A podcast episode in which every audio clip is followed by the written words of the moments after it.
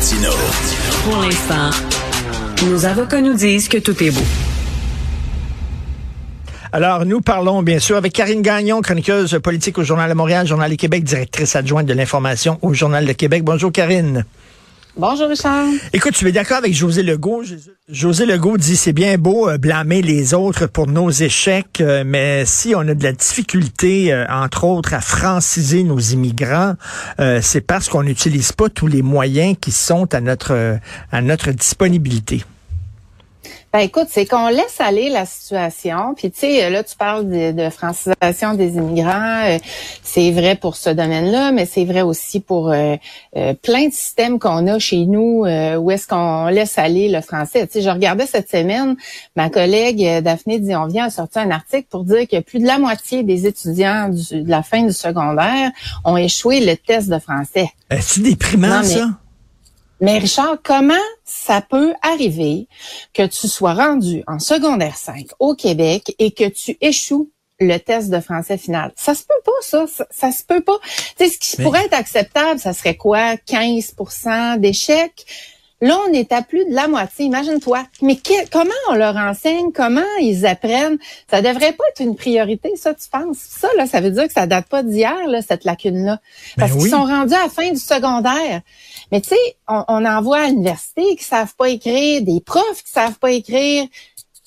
Mais elle, est où notre fierté? Elle est où notre fierté? René Lévesque, nous sommes quelque chose comme un grand peuple. un grand peuple, là, il est fier de sa langue. Puis un grand peuple, il, maîtrise sa langue. Je veux dire, vraiment, ben, écoute, ça commence.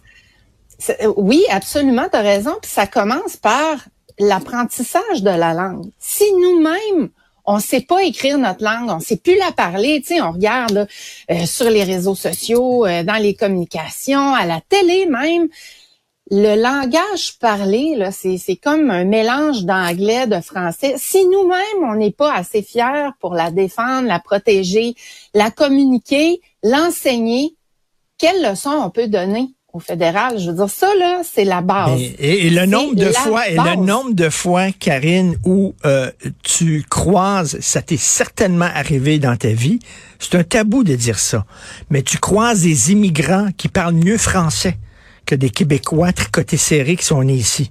Ça arrive, ça. Des, des, des, immigrants vietnamiens, par exemple, des, des ben, bien sûr des, ah. des, Haïtiens, tout ça, mais tu sais, euh, ou des, des Espagnols qui ont appris le français. Et on dirait qu'ils sont plus fiers de leur langue que nous autres. C'est drôle que tu dises ça parce que je, je, là, je termine ma session de maîtrise. Puis hier, je jasais avec une Cambodgienne qui, justement, a un excellent français. Puis, euh, bon, qui a grandi euh, au Québec, mais qui a un accent très euh, français de France. Et elle me disait qu'elle était obsédée par la qualité du français. Elle remarque les fautes, tu sais, dans les travaux des mmh. autres étudiants. Là, puis elle se dit, mais comment ça, comment ça peut arriver, tu sais, donc... Euh, si on n'est pas capable de se pencher sur cet aspect-là de la transmission de la langue, on a un sacré problème là. Puis ça, ça part de chez nous, ça part de chez nous. Ça, là, c'est super important. Puis on dirait qu'on s'en préoccupe plus ou moins. Et tout à fait. Regarde aussi, là, ben, tu sais, les, les, travailleurs temporaires là, qui viennent ici, là, on dit, ben, est-ce qu'on devrait exiger qu'ils connaissent le français? Puis là, M. Fitzgibbon dit non, non, non, parce qu'on est en pénurie de main-d'œuvre, on a besoin de, bon tu sais, on a des outils puis on les utilise pas. Ben, tu sais ça, les travailleurs temporaires aussi, c'est une autre histoire. Là, c'est qu'on les isole un peu, puis on sait pas trop ce qui arrive avec eux. Ça, il y a, tout, il y a toutes hmm. sortes de questions à se poser par rapport à ce phénomène-là. Mais tu sais, les gens qu'on accueille chez nous, comme euh, tu sais, on a eu un cas, euh, je sais pas si tu te rappelles, on en avait discuté là ici d'un restaurateur, d'un Coréen qui euh, affichait ses menus puis son restaurant en anglais. Puis le maire était sorti pour le blâmer, mais il faut se demander, je pense, en partant qu'est-ce qu'on n'a pas fait? Pour que cette personne-là soit en mesure de parler rapidement français puis de fonctionner. Donc, tu sais, on veut pas qu'il arrive ici puis qu'il soit pris là, tu sais, à pas pouvoir travailler, pas pouvoir s'intégrer. Ben non. Au contraire, on veut dès les, les premiers euh, dès les premiers pas qu'ils font chez nous, là, tu sais, qu'ils soient capables de, de, travailler, de se débrouiller. Donc, il faut les accompagner. Ça, ça prend pas de même en criant ciseaux, ça. Il faut ben être bien conscient de ça. Et donc, il faut les aider. Il faut avoir des services. Alors, est-ce que, est-ce qu'on fait tous les efforts à ce niveau-là? Je suis loin d'être convaincue de ça, là. Mais en même temps. Tu sais, quand on regarde Richard à Montréal, quand on va à Montréal, à quel point on n'est plus capable de se faire répondre en français, moi, ça me met le feu, là. Moi, je, j'en fais une question de principe, je répondrai jamais en anglais, là. À Montréal, écoute, ça se peut pas, là. Donc, qu'est-ce qui se fait là-dessus? Pas grand-chose, je trouve. La situation se détériore sans arrêt. Il y a, il y a des, il y a des, des produits de, de, de, de, de beauté et des, des savons corporels, une, une entreprise qui a été fondée par une Québécoise francophone de Unscented Company. Tu connais ces produits-là de Unscented Company? C'est bon, c'est des, c'est des bons produits. Puis justement, comme le nom le dit, là, c'est pas trop parfumé, puis tout ça. Bon. Pourquoi n'a pas pris un nom français? Pourquoi? Elle, elle, elle, a dit, elle a déjà accordé une entrevue, je voulais percer aux États-Unis, tu sais, le, le, Cirque du Soleil, le Cirque du Soleil, ça a-tu percé aux États-Unis, ça? Dior, ça a percé aux États-Unis, Saint-Laurent, ça a percé aux États-Unis, Chanel, ça a percé aux États-Unis. Tous des, des noms français. Tu sais, des fois, on, est notre pire ennemi, on dirait. Oui, absolument. Puis on a laissé aller, euh, ça me fait penser à toute la, la, la problématique de l'affichage, tu sais, les grandes chaînes qui viennent s'installer. Ça finit qu'on est dans un environnement qui est complètement anglophone. Tu sais, on dit les mm. jeunes, euh, oh, ça les intéresse plus. Ben moi, c'est drôle, je suis pas si certaine que ça, que ça les intéresse plus. Puis c'est à nous aussi de les conscientiser à l'importance mm. De, de, préserver sa langue, sa culture, parce que tu sais, les jeunes aiment voyager. Puis quand on voyage, qu'est-ce qu'on aime? En tout cas, moi, ce que j'aime, c'est de découvrir d'autres cultures, d'autres langues. Ben oui. Euh, c'est ça la beauté. Si on est tous ben pareils, qu'on est tous en anglais, puis qu'on sait plus trop c'est quoi notre culture, c'est quoi le fun de voyager. C'est ça la beauté du monde. Puis c'est c'est sûr que ça doit être entouré de tolérance et tout ça, mais il faut penser à, cette protection-là, à cette transmission-là. Puis, puis je suis convaincue que ça, c'est quelque chose qu'on a, on a pas fait, pour lequel on n'a pas fait suffisamment d'efforts depuis des décennies. Ben oui, tout à fait. C'est tout à fait raison. Euh, autre chose, tu veux nous parler de la mort de Nora et de Romy. Euh, ça te choque beaucoup la façon dont les recherches ont été menées.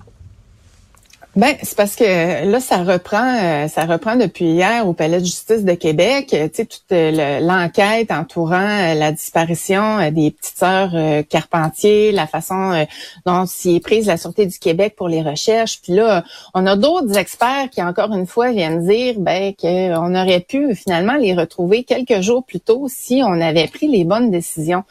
Et puis, euh, j'ai peur que, encore une fois, euh, tout ce qu'on dit dans le cadre de cette enquête-là, euh, une fois que ça va être fini, soit mis sous le tapis, qu'on oublie ça, puis qu'on se réveille encore quand il y aura un prochain drame.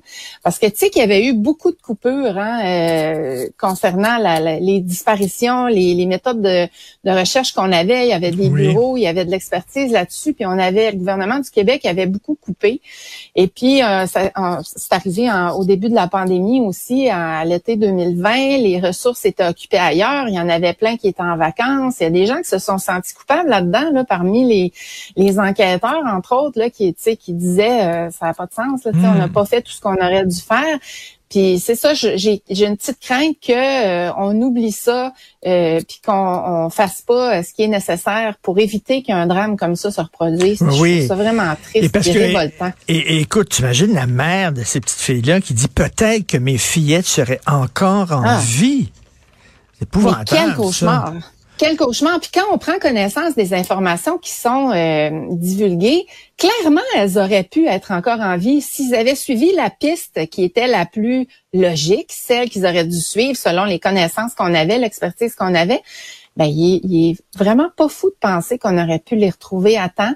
Euh, mais là, il semble que euh, bon, leur père, euh, on a comme engendré un sentiment de panique. C'est ce qu'on croit comprendre, là. Puis finalement, ça aboutit avec le drame qu'on connaît, c'est-à-dire la mort des fillettes.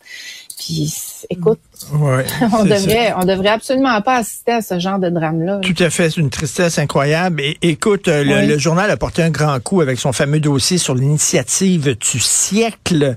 Euh, ça jase beaucoup. Le PQ qui est arrivé avec cette idée-là d'une commission sur l'avenir du Québec, parce que là, Karine, euh, la CAQ a dit on va aller rapatrier le nouveau pouvoir. On va chercher le nouveau pouvoir, puis vous allez voir, on va devenir plus fort au sein du Canada. On croit au Canada, on est capable, on croit qu'il est capable de se réformer.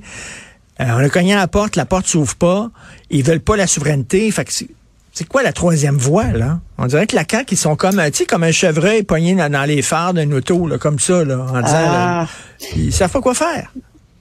Ben écoute, c'est depuis le début. C'est juste que là, l'étau risque de se resserrer de plus en plus parce que les gens voient qu'ils réussissent pas à aller chercher plus de ben poids, qu'ils n'ont pas plus de poids face à Ottawa. Au contraire, on va en avoir de moins en moins. C'est ce que notre dossier démontre aussi.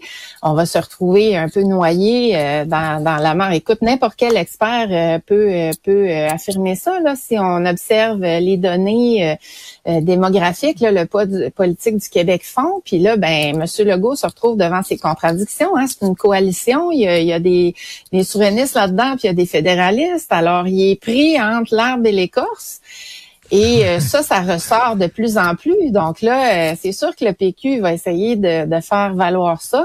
Euh, puis là, ben, le, PQ, une de ses tâches, c'est d'essayer de, se défaire de cette image-là que certaines personnes ont, que, à l'effet que les souverainistes sont des gens fermés, mmh. sont des gens, tu sais, il y, a cette espèce de, depuis la, déclaration malheureuse ben oui, de, Jacques Parizeau, Jacques Parizeau, oui, tu sais, les, les gens ont associé ça.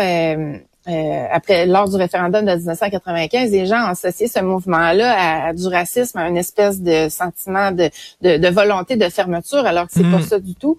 Euh, mais ce que ce que le chef du PQ réclame, ben, c'est tout à fait euh, logique là, de tenir une commission sur l'avenir ben du Québec, l'avenir politique et tout ça. Et savoir pourquoi Monsieur euh, Legault s'y refuse. Euh, ben, ben tu sais, il faudrait à un moment donné. En, même temps, tu sais, il, y a beau jeu là, Pierre, pas Saint-Pierre Plamondon, parce qu'il dit, euh, il sait bien que la conclusion, peut-être qui risquerait de sortir de ça, c'est il n'y a pas vraiment d'autres. Soit on reste dans le Canada, puis on l'accepte tel qu'il est, puis c'est ça qui est ça. Soit on sort, tu sais, qu'il n'y a plus vraiment de troisième voie possible. Euh, oui, mais il faut se la poser la question. Ben on se met la tête dans le sable? il faut aller au bout de cette réflexion-là. Puis c'est là que je dis que M. Legault est pris entre l'arbre et l'écorce parce que lui, il fait comme le, il patine là-dessus, là, sur cette glace mince-là, sauf que ça va finir par s'écrouler, tout ça. Là. En tout cas, en tout cas, ça fait ça fait énormément euh, jaser. Il y a eu des plusieurs réactions et des réactions, certaines réactions que je trouvais assez particulières. en tout cas, merci euh, Karine Gagnon. Euh, merci. Bon week-end, bonne semaine. Merci Richard, bonne semaine.